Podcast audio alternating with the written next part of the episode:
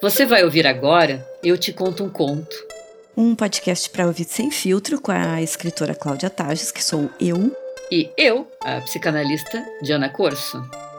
A cada semana, uma surpreende a outra com um conto diferente. E contamos para todo mundo tudo o que a gente pensa, em tempo real. A participação especial é minha voz, Júlia Corso. Porque uma história nunca é só uma história.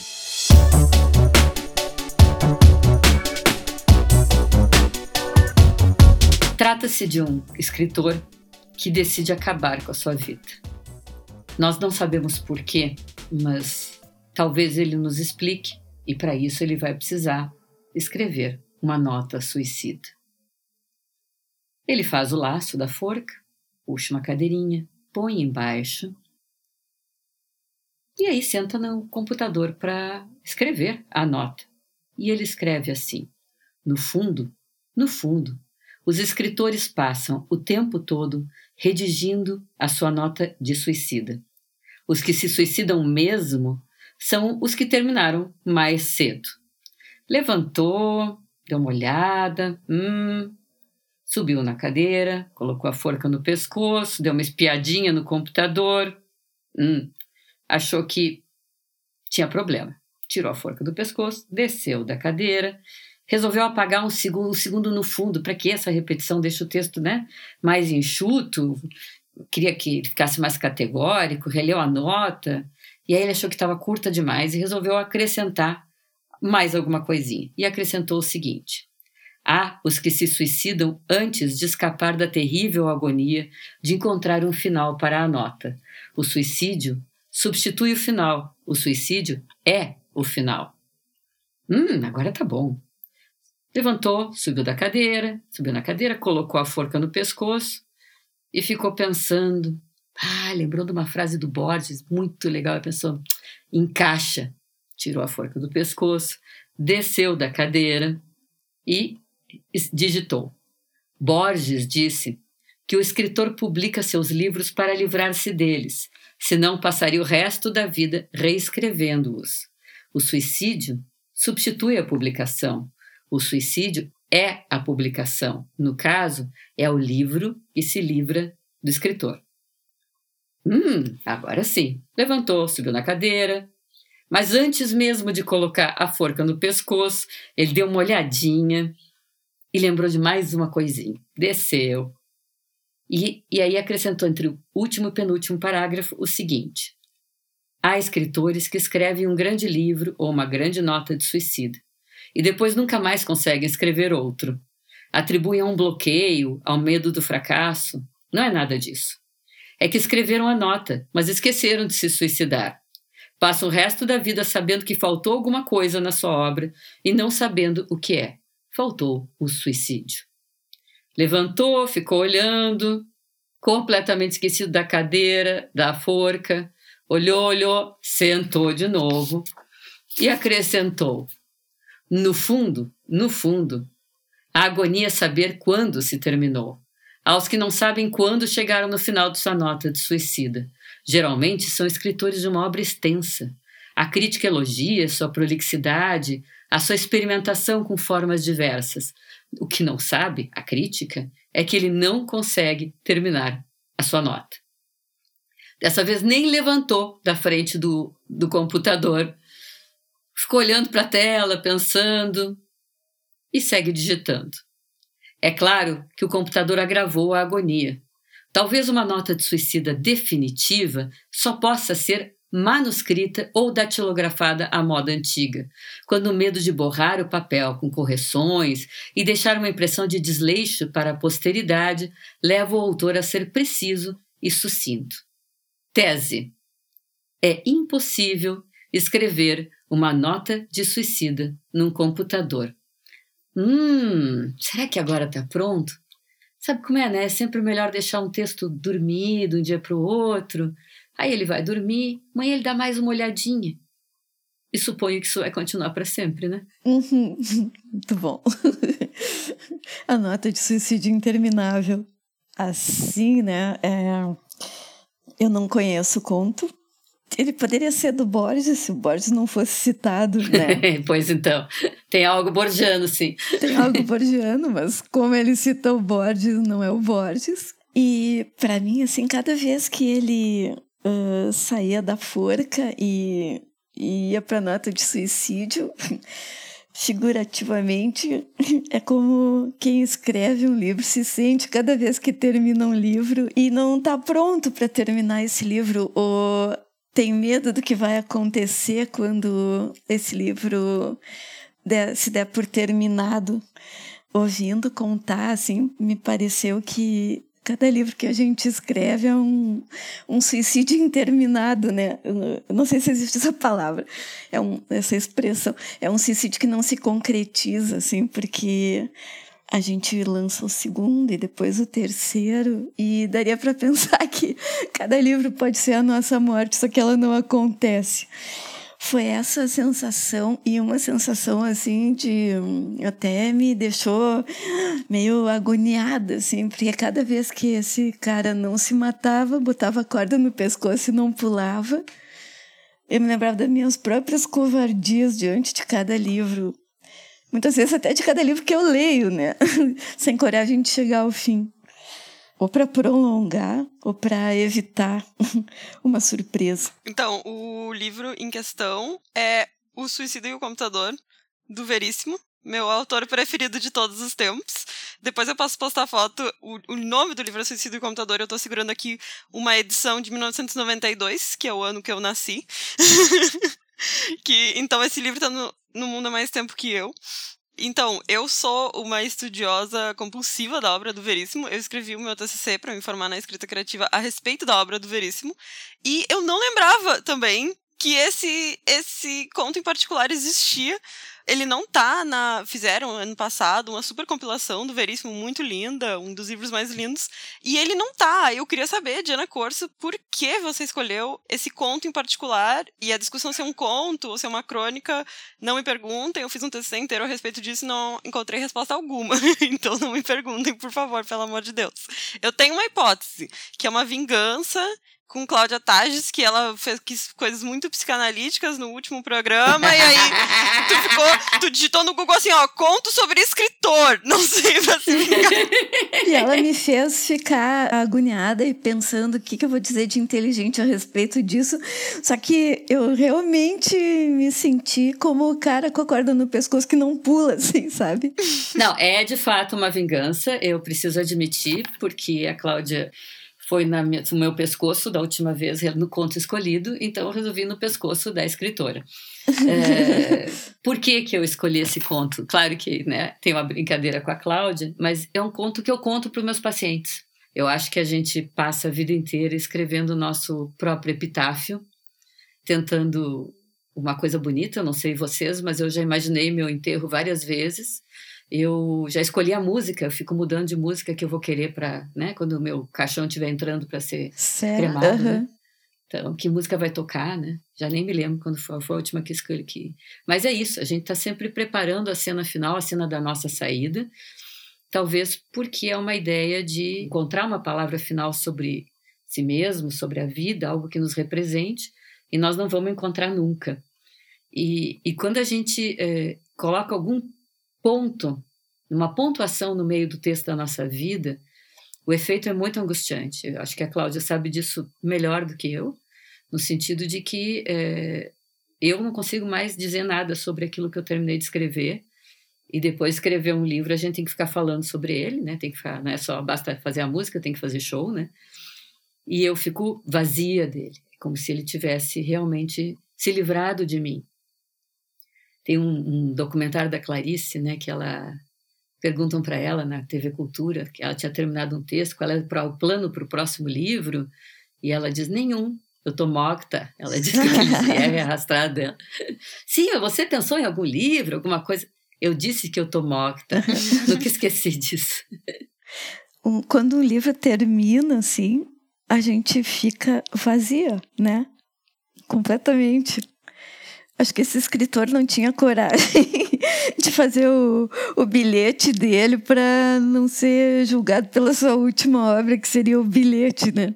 É, talvez por isso que ele escreva coisas curtas, muitas vezes o Luiz Fernando, né? Porque esse ciclo se renova, né? Porque eu acho que, bom, tu escreveu livros grandes e, uhum, e, e, e contos e etc. É, uhum. eu, eu não tenho eh, capacidade de escrever mais de 100 páginas, assim, é, eu me esgoto em 100 páginas. O leitor dirá, graças a Deus.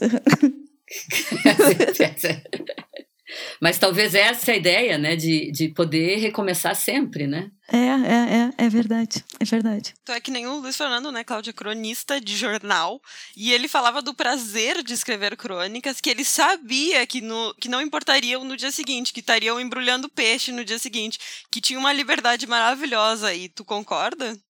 Eu acho mais a coisa mais difícil de escrever são as crônicas de jornal, porque uh, a crônica do jornal tem um, digamos, um cliente, que é o leitor, que vai receber aquilo de uma maneira que tu nunca vai saber qual é nos dias de hoje, em geral, recebe mal e te enche de desaforo, né? Quando escrever um livro, ou escrever um conto, ou escrever para ti, não tem compromisso com nada, assim, nem com o editor do jornal, nem com a linha editorial do jornal, nem com quem vai ler, né? Eu acho a coisa mais difícil do mundo escrever crônica. Para mim é uma, uma, um parto por semana. Mas é, é engraçado, tu, tu falou dessa coisa do leitor, é, uhum. é, que quando a gente termina um livro dá o mesmo efeito de vazio, né? É, por isso que a gente gosta tanto de obras com vários volumes, né? Uhum. Porque é, cada coisa que a gente lê nos interpreta de alguma forma.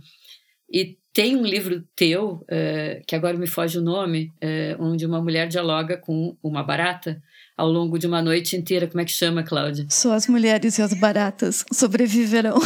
É o meu preferido. Esse livro é mais ou menos que nem essa crônica do Veríssimo. Eu penso nele o tempo todo, porque eu tenho uma fobia importantíssima de barata. Também. E, e eu acho que às vezes que eu me senti mais desamparada é quando eu não tive ninguém para matar uma barata para mim. Eu também. Então, a própria cena do desamparo é eu sozinha em casa à noite, uma barata. Sim. Né?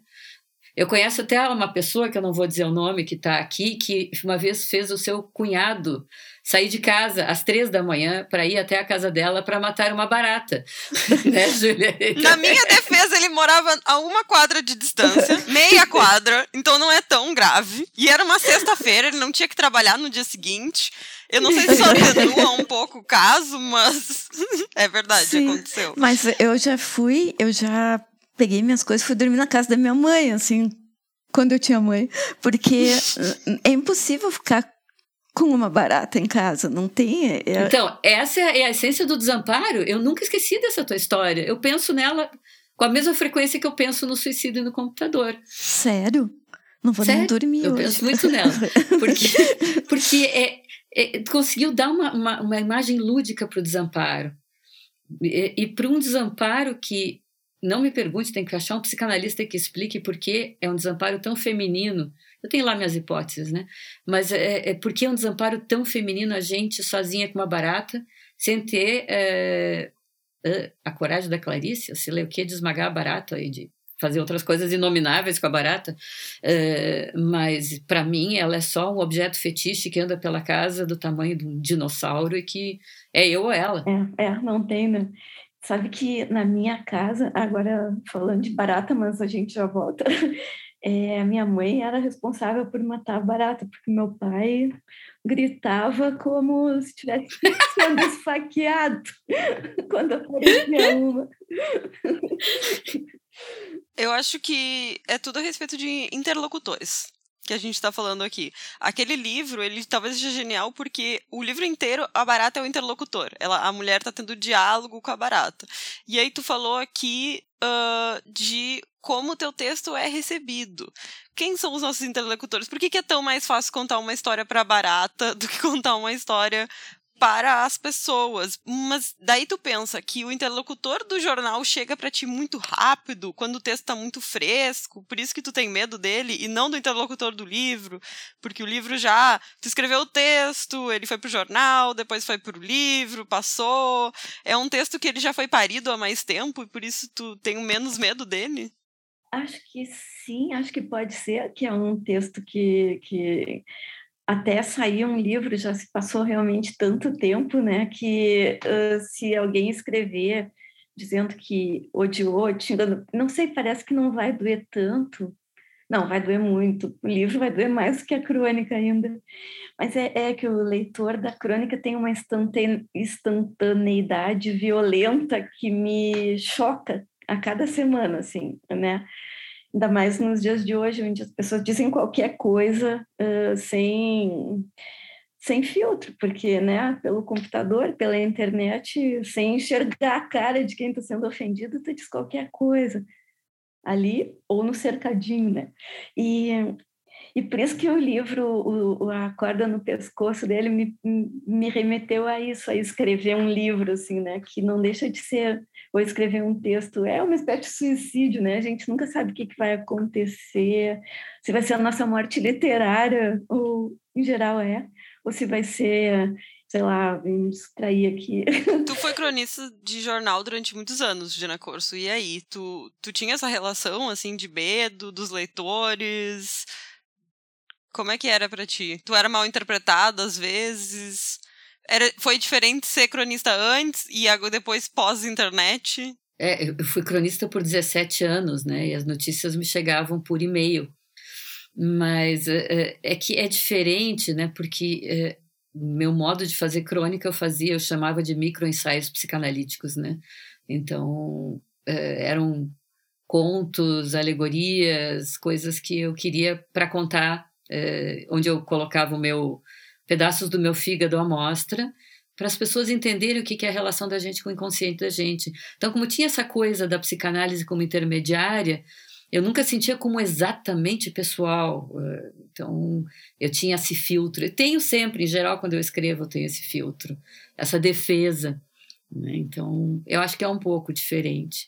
Mas é, é, importante se lembrar que nesse conto, quanto mais ele digita, quanto mais ele escreve, menos ele morre. É, é, mas ele gosta do que ele está fazendo, né? E mais, cada vez mais ele vai diminuindo, né? Ele já esquece da cadeira, da, da corda, e daqui a pouco ele já nem levanta da cadeira, só levanta para dormir para depois editar o texto no dia seguinte.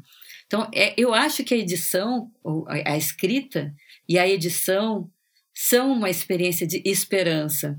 Talvez por isso que essas crônicas de jornal acabam sendo selecionadas, indo para livros, se transformam em pequenos contos porque a gente eh, escolhe elas para nos representar. O que a gente escreve é uma parte que a gente deixa que se desprenda de nós, dá para alguém, que pega para si. Porque quantas vezes, não sei, para mim aconteceu milhões de vezes. Hoje mesmo eu recebi um, uma pessoa me mandou um, fez um card para o Instagram com algo supostamente escrito por mim. Eu não me reconhecia em absolutamente nada daquilo. Tinha uma vaga ideia de que aquilo é, tinha a ver com o que eu penso e pedi para a pessoa aonde que ela, da onde que ela escreveu isso. Porque tem um momento em que a gente se aliena do que escreveu. Então, são coisas que nos representam que a gente joga para o mundo. É, e não é necessariamente uma coisa dadivosa, uma coisa ansiosa, né? Vai, sai de mim. Por que, que a Diana cronista não está cronicando nesse momento? porque escolher pauta foi um inferno durante 17 anos, é, que, que eu estava exausta, muito exausta, de, do drama da pauta, né? Eu resolvi. E também porque, é, é, como eu escrevo muito em cima do que eu estudo, do que eu sei, eu estava me sentindo um saco vazio que não parava em pé. Eu queria estudar mais, eu queria ler mais, eu queria ler coisas sem ficar pensando, e tu sabe bem do que eu estou falando, isso rende ou não rende uma crônica. Eu queria ver um filme sem ficar pensando se isso rende ou não rende uma crônica. Eu queria viver sem ficar pensando se isso rende ou não rende uma crônica. Eu, eu me livrei delas. Mas tu parou? Eu acho que aí que eu acho que é no na semana, algumas semanas atrás participou do podcast da Tati e ela mesma falou que ela escreve sobre a própria vida e ela vive pensando se situações, se coisas que ela viu rendem uma crônica, e eu percebi que eu faço isso também. E eu não tô nesse momento escrevendo crônicas. E eu, eu te vejo fazendo isso também até hoje. Então tu parou, sei lá, quantos anos, mas tu segue fazendo. Tu segue escrevendo é, crônicas. tu segue escrevendo crônicas mentais. Eu fico escrevendo, eu escrevo crônica no banho. Eu pego coisas que aconteceram comigo enquanto eu tô tomando banho e transformo elas numa crônica mental. Cláudia, tu faz isso? Não. A, a Ju que faz uma evolução do cantar no banho, né? Eu acho que é uma evolução, porque tu precisa, tu cria no banho. Cláudia, como é que tu lida com o drama da pauta? Assim, a, a pauta da, da revista, né? Que é da revista do Jornal de Zero, Zero Hora, é sempre eu tento sempre achar temas assim que possam ser mais uh, palatáveis para o leitor de domingo porque a minha experiência me mostra que a reação não é nada boa quando a gente vai mais em temas mais assim atuais ou para usar uma palavra prostituta polêmicos ou é, políticos, ainda assim eu sempre tento botar alguma coisa atual, polêmica e política no meio de um texto que seja sobre um almoço de Dia das Mães. Meio escondida, camuflada. Camuflada. Tem algumas pessoas que não percebem, tem outras que caem matando, mas é é o caráter do escorpião, né? Não tem como não, não dar aquela picada, né? E e, e, e, quando em outros, eh, agora escrevendo na coluna de terça, eu me sinto muito à vontade, assim, porque sempre tem um assunto muito, muito. Um, que, que, que, dá vontade de falar, como uh, o presidente ou as coisas que. a curriola dele faz, ou não sei o quê. Eu me sinto mesmo feliz escrevendo sobre isso nesse momento, né? Mas tu te sente muito jornalista nesse momento? Tu tá com uma alma de jornalista muito pulsante. Tô com uma alma de. É, ou uma alma de. de cidadã pulsante, não sei, assim, é. Esse momento tá me doendo muito, sabe? E, inclusive, leitores e leitoras dizem que eu estou muito chata. E acho que sim, mas é que nesse momento, quem não tiver chato uh, tá, sei lá, tomando alguma coisa, porque não é possível. Como eu não tomo remédio nenhum, tô assim. Pois é, eu, eu não tenho claro isso, Cláudia. Eu acho que a gente. Uh, a gente pode mexer com as pessoas dando densidade a elas, e isso produz também um efeito de construção de cidadão, cidadãos e cidadãs mais consistentes, sem necessariamente tocar na política. É, porque é, a gente não vai a gente não vai no óbvio mas vai trabalhando a densidade das pessoas e principalmente para mim é, é, muito importante lembrá-las que elas têm é, ambivalências, complexidades, desejos inadmissíveis, é, manias, que é ir trabalhando nelas essa coisa da, da, é, da tolerância, né? A, consigo mesmo para começar. Então, uh, eu, eu me lembro de uma época que, que eu sempre fui leitora da Folha e era o, a época do impeachment do Collor. O, o, o, jornal pegava fogo, assim, era aquela coisa, jornal e tal. Claro que era um momento mais animado, né? Porque a gente estava conseguindo fazer um impeachment de alguém que nessa altura eu já acho uma flor do lado que nós estamos vivendo. Tudo é uma questão de parâmetro, né? Então, mas então, não era um momento tão trágico, eu entendo tua angústia, né? Eu não está me tocando escrever no jornal uh, neste momento, mas eu acompanho muito o, as pautas do Mário e ele procura trabalhar nessa mesma nesse mesmo diapasão. Nós brigamos muito durante os, os meus anos de crônica, eu e Mário, porque Mário sempre queria que eu ele me perguntasse qual é o gancho, qual é a deixa. Ele queria que eu fosse procurar no jornal e eu me negava, porque eu nem sei falar sobre a deixa, sobre o gancho. Eu sou ruim de falar de política, apesar de ter né, feito política durante muitos anos. Mas eu achava que eu tinha que fazer algo que eu vi nesse, nessa Folha de São Paulo, o Coni fazer uma vez. Ele escreveu um texto, mas assim, no auge do impeachment do Collor, sobre as suas duas setters. Ele tinha duas cachorras setters, que é um cachorro belíssimo, um cachorro cor de laranja. Eu não me lembro o que, que ele escreveu, mas eu me lembro da gratidão que eu senti por Variado ele ter escrito outra coisa. Na verdade, não era outra coisa e era. Uh, ele falava sobre a leveza, sobre a dificuldade de ter leveza nesse momento, sobre a gratidão que ele estava. Ele estava com gratidão em relação a Cetra, se eu bem me lembro, tanto quanto eu estava com gratidão em relação a ele. Do tipo, a gente precisa respirar. E não estou defendendo a alienação, eu estou defendendo uhum. a nossa complexidade. Esse é o papel da crônica dentro do jornal, muitas vezes. É, dentro do mundo do jornal, da página sangrando do jornal, como tu falou, a crônica em geral tá lá, num cantinho, assim, e ela pode alienar. Ela tem, ela tem a opção de alienar ou de fazer aquilo, dar o pulo do gato fazer uma coisa muito mais difícil, que é falar divertidamente sobre as, as coisas que estão sangrando nas outras páginas e estancar um pouco o sangue enquanto fala. Mas é, a, a crônica foi colocada no, no, jornal de maneira a propositalmente fazer isso. A notícia séria, a notícia séria, a obrigação do jornalista com a verdade, e aí o cronista que pegava a verdade, levava ela para dar um passeio, uh, fazia o que queria com ela, jogava para cima, que nem uma pizza. Uh, porque o cronista não tem compromisso com a verdade nenhum. Se eu falar numa crônica que, ah, eu falo japonês, blá blá blá blá, eu não espero que venham me falar, me perguntar depois alguma coisa de japonês. Na crônica eu falo o que eu quiser. Cláudia, todas as crônicas são verdade? Não tem mentira ali? Uh, tem, tem mentira, sim, muita mentira. Ou ficção. Diz aí uma mentira que tu contou numa crônica. Tu lembra de alguma? Ai, não vou me lembrar assim nesse momento, mas, mas tem muita mentira. Tudo que não for da história do que está acontecendo agora, que puder ser encontrado nas páginas do jornal, deve ser mentira. Ou pelo menos 80% é mentira. eu, eu acredito... que a, a, minha, a, a minha mãe sempre me, às vezes eu conto coisas da infância, do passado, da família. E quando eu chego domingo para visitar minha mãe, ela me olha e me diz: Tu sabe que não foi bem assim, né? é, é, é. Eu sei.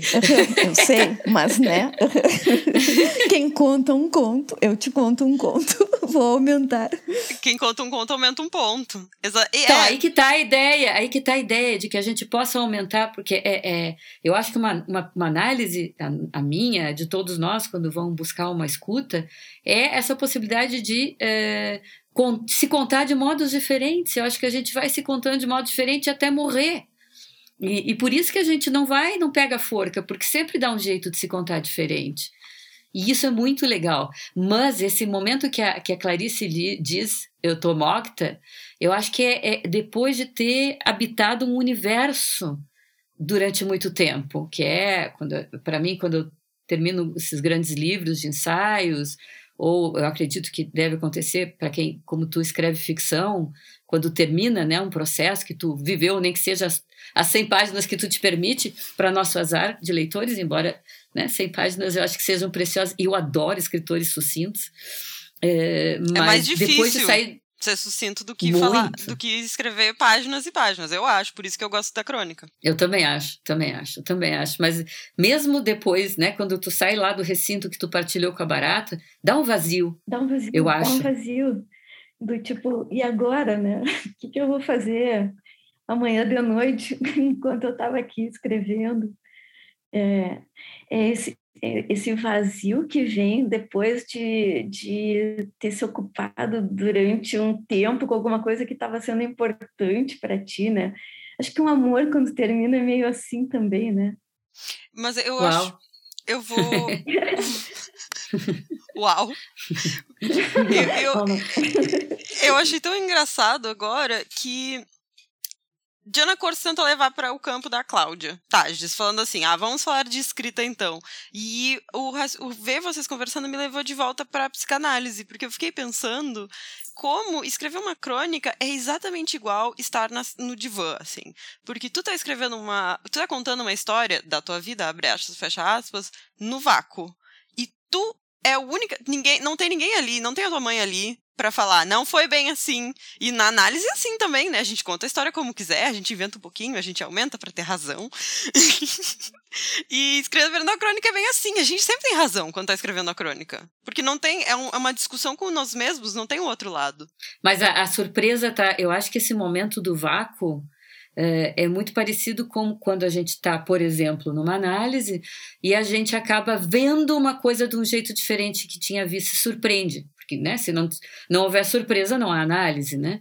Então, é um momento que a gente interpretando para um sonho da gente ou escutando uma palavra do analista que nos provoca por um caminho surpreendente, a gente descobre um viés narrativo ou interpretativo de nós mesmos ou ou, ou se surpreende com um desejo que a gente não queria admitir que tinha, e a gente fica, ups. E eu acho que esse momento do ups é o momento que zera. É o momento que dá aquele vazio onde talvez uh, né, uh, a gente fica nesse. Né, eu, eu tomo octa da Clarice, né? esse e agora, né? E me perdi, né? Um momento de se perder, um momento que a gente não sabe por onde vai continuar falando. Então, o bacana de uma análise não é só essa essa essa essa genialidade da gente poder ir contando a nossa história, né? Teve uma, uma vez uma, uma paciente da Maria Rita Kel que, que que produziu a seguinte frase, a gente a Maria Rita Kel nos permitiu colocar isso no, no, no nosso livro Fadas do Divã, que a paciente dela encerrou a análise dela com a seguinte frase: Nunca é tarde para ter uma infância feliz. Ai, muito bom. Que é isso. É a gente pode ficar uhum. contando a nossa história o tempo todo, mas o importante é que a gente se surpreende e fica sem chão. E aí que é a parte legal, porque tem que começar tudo de novo. Mas isso não acontece na crônica também, que tu pensa, ah, eu vou uh, eu vou escrever X. E eu penso X. E aí o Word, o teclado pensam diferente de ti. Quando tu viu, tu produziu uma crônica que não era exatamente aquilo que tu estava pensando. É o famoso texto está no teclado, o né? O texto está no eu, teclado. É, é, é, a minha, é a maior crença, eu acredito mais isso do que em Deus. tu acha que teu teclado tem que receber royalties também? Não, meu teclado tem que ter, receber devoções, porque ele pensa. Ele pensa.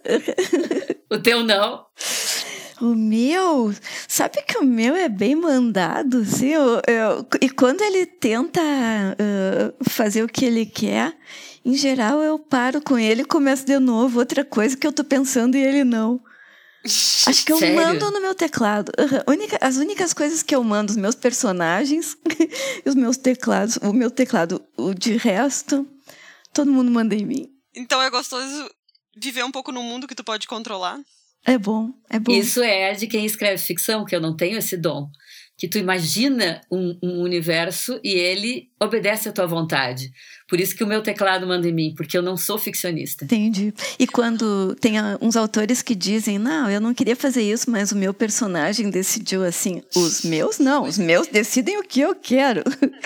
e assim, e não gostou, vai, vai ganhar um papel menor no livro, então. Não. Júlia, Só... lembra de um texto do Luiz Fernando Veríssimo, que eu amo, que dá título a um livrinho dele? É livrinho porque eu, eu, eu me lembro que LPM publicou numa versão pequena, né, um livro do livrinho do Veríssimo e Velho livrinho, que é o gigolô das palavras. Eu lembro. Que é isso que nós estamos discutindo, né? É, é um, é um, é um texto belíssimo de, sobre essa ideia de que a gente manda ne, nelas, né? É, mas é, é, é eu me lembro que, que o texto também é meio borgiano, se eu bem me recordo, de Gigolô das Palavras. Será que a gente manda nelas ou elas mandam em nós? Porque o fundamento do trabalho de um psicanalista é pensar que as palavras mandam em nós. Sério? Sim. Sim, né? porque, porque o, o cara tá falando. Exatamente. O cara tá falando e, e, o, que, o que realmente o psicanalista precisa saber tá no que ele não tá falando, né? Talvez. No que ele fala sem saber que ia falar. No que eu falo numa análise. Eu, e, e a verdade, na relação nossa com os pacientes também acontece isso, porque a gente está ali com o nosso inconsciente. Então a gente eh, não sabe o que pensar a respeito do que o paciente está dizendo, ele provoca em nós pensamentos e, eventualmente, o que a gente vai dizer é de propriedade do paciente. Então, o paciente gigola o nosso inconsciente de nós psicanalistas nessa escuta, nessa transferência amorosa, e a gente gigola né, o, o, o seu discurso solto, aonde as palavras mandam no paciente e no psicanalista. Ali elas é que mandam, né? Elas é como o livro que se livra do escritor, né? E eu, eu, eu sou muito borgiana, acho que por isso que eu amo esse texto. Então, pessoal, a gente é, segue vivendo porque segue se reinventando. E, e nós três aqui seguimos tagarelando uh, para tentar nos manter em pé, nossa paixão pelas, pela literatura, nossa esperança de um, né, de que as nossas palavras façam acontecer. Ai, desculpe, um mundo melhor. É que eu, é o que eu disse. e aqui então nós falamos de algo pesado, que é o a possibilidade da, da morte, né? Brin brincamos com uma coisa terrível que é o suicídio, mas é, a gente está aqui para falar de coisas densas e, ao mesmo tempo, para aprender a, a cultivar o bom humor, que é um grande amigo da literatura. Nos sigam, é, nos escutem. Na próxima vez a, a Madame Tages vai me surpreender com alguma coisa, já estou com medo, mas. Se vocês uh, quiserem uh, acesso aos links dos nossos próximos episódios, tem no meu Instagram, uh, Diana Corso. O meu é arroba Cláudia Tages. Tem no meu também, arroba Imperatriz Juque. Até semana que vem, gente. Até! Até semana que vem. Tchau!